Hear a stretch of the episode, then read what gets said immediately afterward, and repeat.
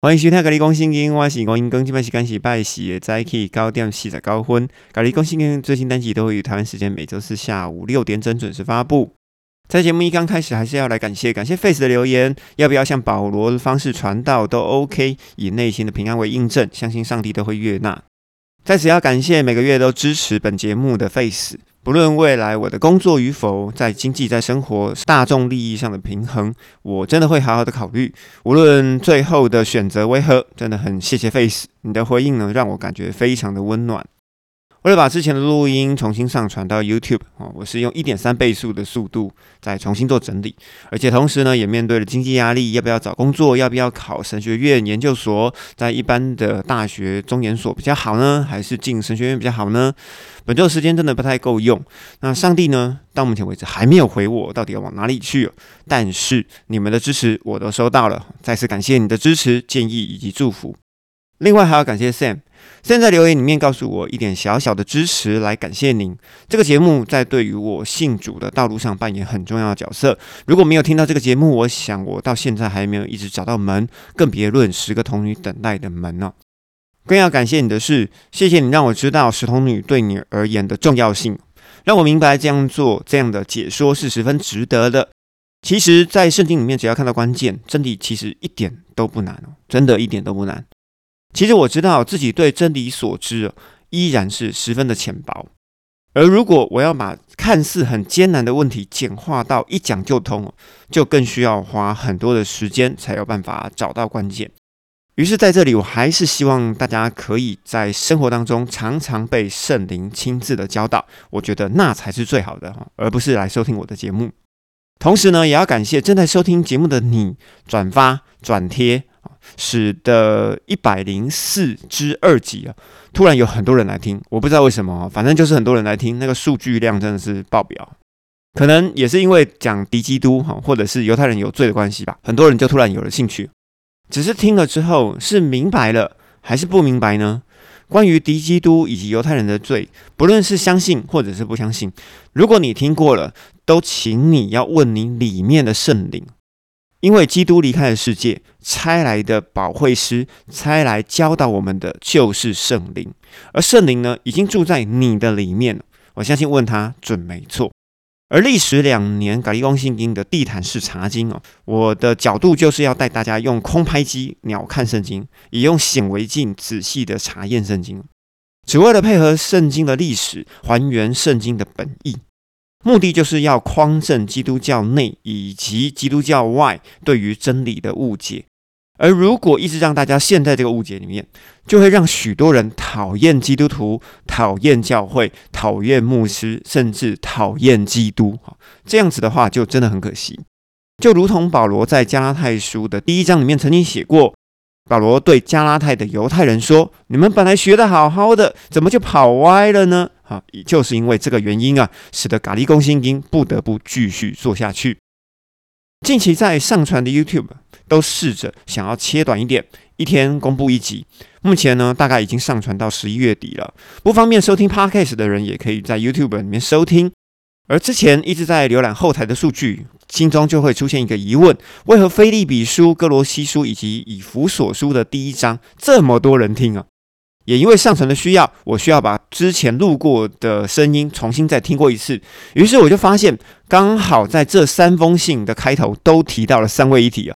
讲的应该是让大家脑洞打开。如果你想要了解三位一体，可以找一找之前的录音，也就是在《菲利比书》《哥罗西书》以及《以弗所书》这三本书信的第一章，都是保罗第一次在罗马入狱时的书信，希望可以帮助到你。在节目开始之前，还是请各位打开节目的资讯栏，拿出中文的新译本圣经以及一支笔，并且下载所有的语文查经工具，我们就要开始今天的咖喱公信经喽。在耶稣、保罗、彼得、犹大之后，约翰接力的骂虚有其表、自私自利的假教师以及假使徒。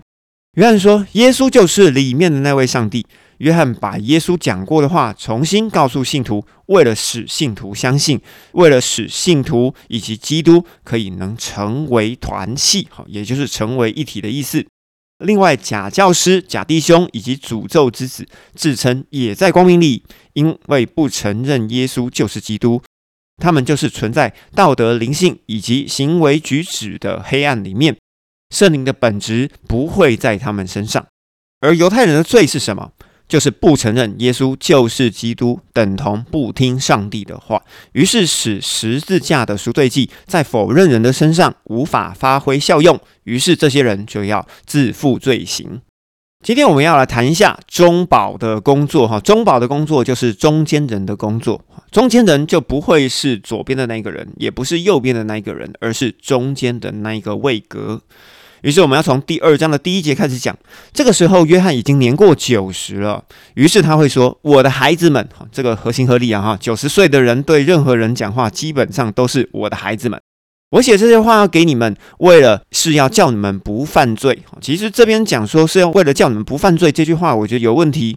其实应该是我写这句话给你们，为了是要让你们不在过去，或者是不让你们在曾经犯过的罪里面。”并且，如果有任何人犯罪，在父的那里，我们有一位中保，也就是耶稣基督，也就是公义者。第二节，我们继续，基督为了我们犹太人的罪做了赎罪祭啊，所以十字架的赎罪祭不单是为了我们犹太人的罪，也是为了全天下人。好，我们就讲到第二节这边，我们就有很多东西可以讲了。我们来回头看一下。我们现在要来 diss 一个名词，哈，也就是公益者雅各，因为在第一节的最尾巴有写说，我们有一位中保耶稣基督，这位呢就是公益者，哈。虽然人会忘记，但是我相信哈，Google 绝对不会忘记。我们可以查一下“公益者雅各”这几个关键字，你就可以在 Wikipedia 里面绝对可以找到公益者雅各。在初代教会里面，公益者这个名词已经被雅各拿去用了，但是。公义者这三个字其实是耶稣，也就是上帝的专属名词，不能随便用的啊。这个名词在此跟大家着实的分享一下。而犹太人是犯啥罪呢？啊，犹太人是眼目的情欲、今生的骄傲，还是含怒到日落呢？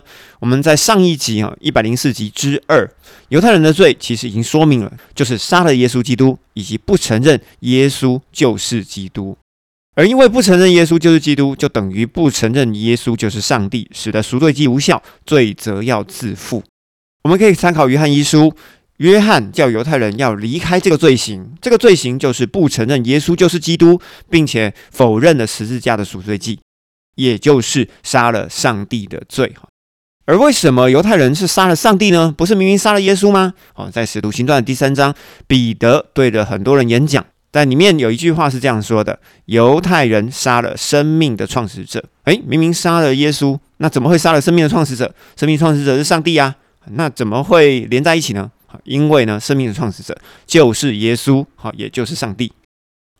而在节目中常常有提到，十字架赎罪祭只赎犹太人的罪，又怎么会赎天下人的罪呢？我们可以来看，在马可福音的第十四章，香膏的玉瓶，在耶稣讲的最后一句话里面。曾经提到，福音无论传到世界上的什么地方，都要讲述这个女人所做的，就是把香膏倒在耶稣的身上，都要传讲这个女人曾经所做的事情，都要来纪念这个女人。而这句话里面的寓意就会内涵到《代理书》的九章二十六节：受膏者必须要剪除，不再存在。所以，耶稣如果没有被倒下这瓶膏油，耶稣就不能死，就不能剪除。这个是在我们一百零一集曾经讲过的事情。所以，如果耶稣不死，福音就不会广传天下，天国就会降临了。于是，倒这瓶香膏就等于是。触发十字架的隐性一样，非常的重要。这个事件就如同美国在第二次世界大战，在日本的广岛跟日本的长崎投下了两颗原子弹，这两颗原子弹就是结束二次世界大战的关键。于是我们就可以知道，研发出原子弹，原子弹就能丢在广岛跟长崎。羔羊只要可以倒在耶稣的头上，耶稣就能上十字架。这个道理是一模一样的。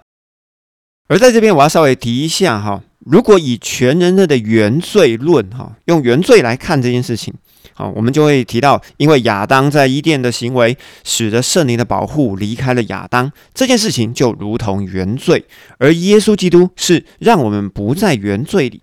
我觉得这样子说，可以说对，也可以说有一点不精准。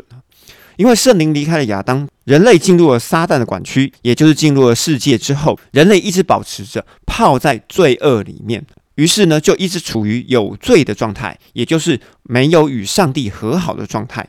这样子，你可以说这个叫做原罪，我觉得我还可以接受。而旧约当中，选民只能透过赎罪祭短暂的与上帝和好，在那个时间点才能向上帝祷告。而十字架的目的是为了要终止旧约，开始新约。只要对耶稣基督存有信心，圣灵呢就愿意内住到那个人的身上，就能够时时刻刻透过耶稣基督的名来做祷告了。所以我想要说的是。有些教会里面常会讲，基督是中保，基督是中保，基督是谁的中保？基督是人跟上帝之间的中保吗？在这里其实就有很大的问题哦，因为刚刚说过了嘛，基督就等于是上帝啊，中保不可以等于当事人呢，自己绝对没有办法成为自己以及人中间的中保哈。当然有人会否定这个论述了，而我发现的呢，呃，并不是这样子。所以，基督是中保。基督是谁的中保呢？是人以及父的中保。之前我们有提过，父其实这个字就是源头，上帝的源头其实就代表的圣灵。我们来讲一个例子，这个例子出处是出埃及记三十二章。以色列人在山下拜金牛，于是呢，摩西就成为以色列人跟上帝之间的中保。好，所以呢，中保不会是双方中的其中一方，而是第三方。好，OK。于是，在约翰福音的十六章，耶稣说：“我去是对你们有益的。”哈，就是我离开这个世界是对你们有益的，因为如果我不去，保惠师圣灵就不会来到你们当中；如果我去了，就会差他来，并且在马太福音的十二章也提到，不论谁说话得罪了人子，也就是人当中的一位，人子的意思其实原本叫做人当中的一位。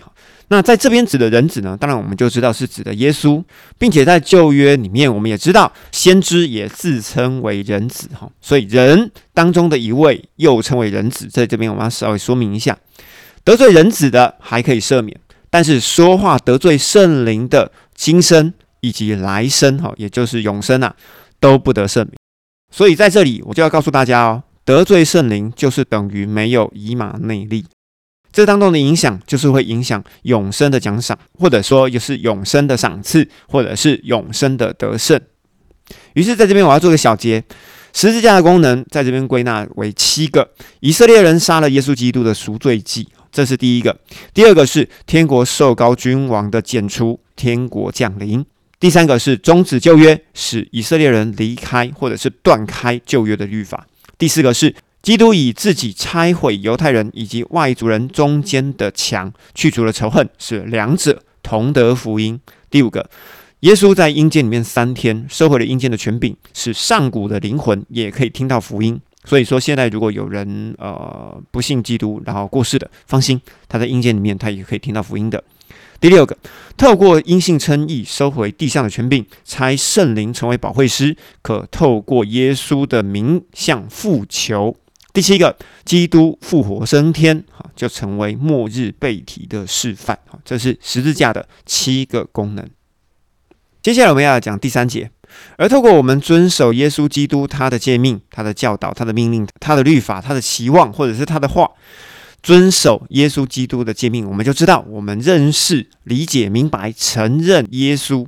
而我们要想一下，耶稣的诫命到底是什么？这记得在马可福音的第十二章，耶稣对文士说：“在意上帝，在意人，好，也就是爱上帝、爱人，就是律法的总纲了。”而耶稣在定十字架之前，在马太的二十四到二十五章，耶稣连续用三个比喻告诉大家，要按时分粮，成为忠心的管家，将来就会是被接上去的童女，并且在二十五章第四十节，耶稣又说：“坐在最小弟兄身上，就是坐在王的身上。”那这些逻辑，哈。不管是从马可或者是马太刚刚所提到的，我们可以从生命记的十四章以及二十六章里面奉献里面规则，可以知道，上帝告诉摩西，献祭的目的是来透过圣所。为一个中间人的单位，要进行社会责任，也就是要照顾好亲朋好友、孤儿寡母以及圣殿内的圣职。所以，由摩西律法到基督的诫命原则，其实是一模一样的，使我们知道耶稣就是基督，也就是上帝。在第四节里面，约翰做了一个反向例子的补充。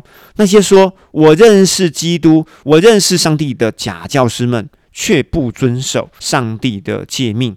这些人就是说谎者，我们就可以知道真理不在这些人里面，而这些假教师，也就是彼得后书第二章、犹大书第一章，以及哥林多后书的第十一章曾经说过的假教师、嘲笑者、走该隐道路、进巴兰的歧途，还有在可拉背叛中灭亡，以及超等使徒、投机分子。诡诈的工人都是指着同一批人，哈，是同一批人，没有这么多人，哈，就只有同一批人。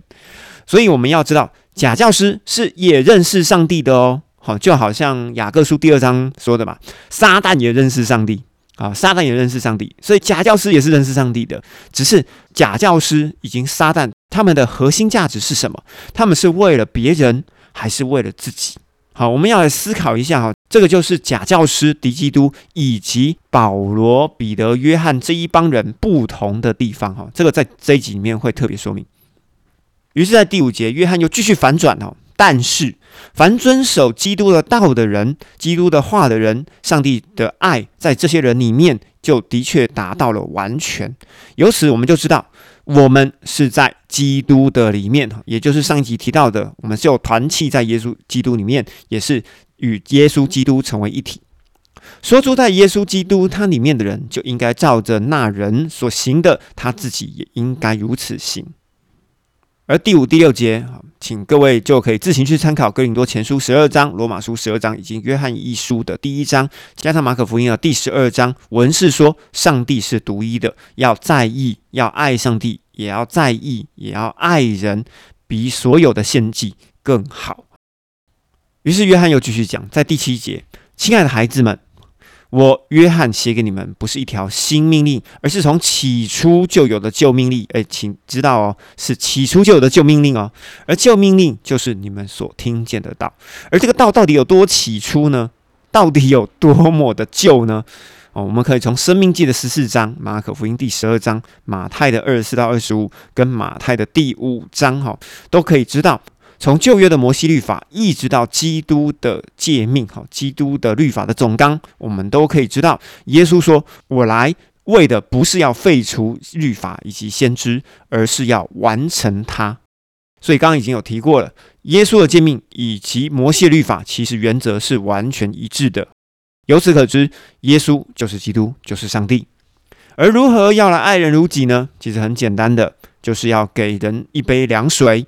或者是接待一位很小的孩子，哈，就是最小的弟兄。凡接待一位最小的弟兄，并不是在接待耶稣，而是接待那差我来的。好，这耶稣说的哦。接待那差我来的是谁？差耶稣来的那一位，其实就是父，好，就是父。所以我们要尽到社会责任，其实是非常简单的一件事情，拉人一把，一点点陪伴，传个讯息，打个招呼，为人带导，都是。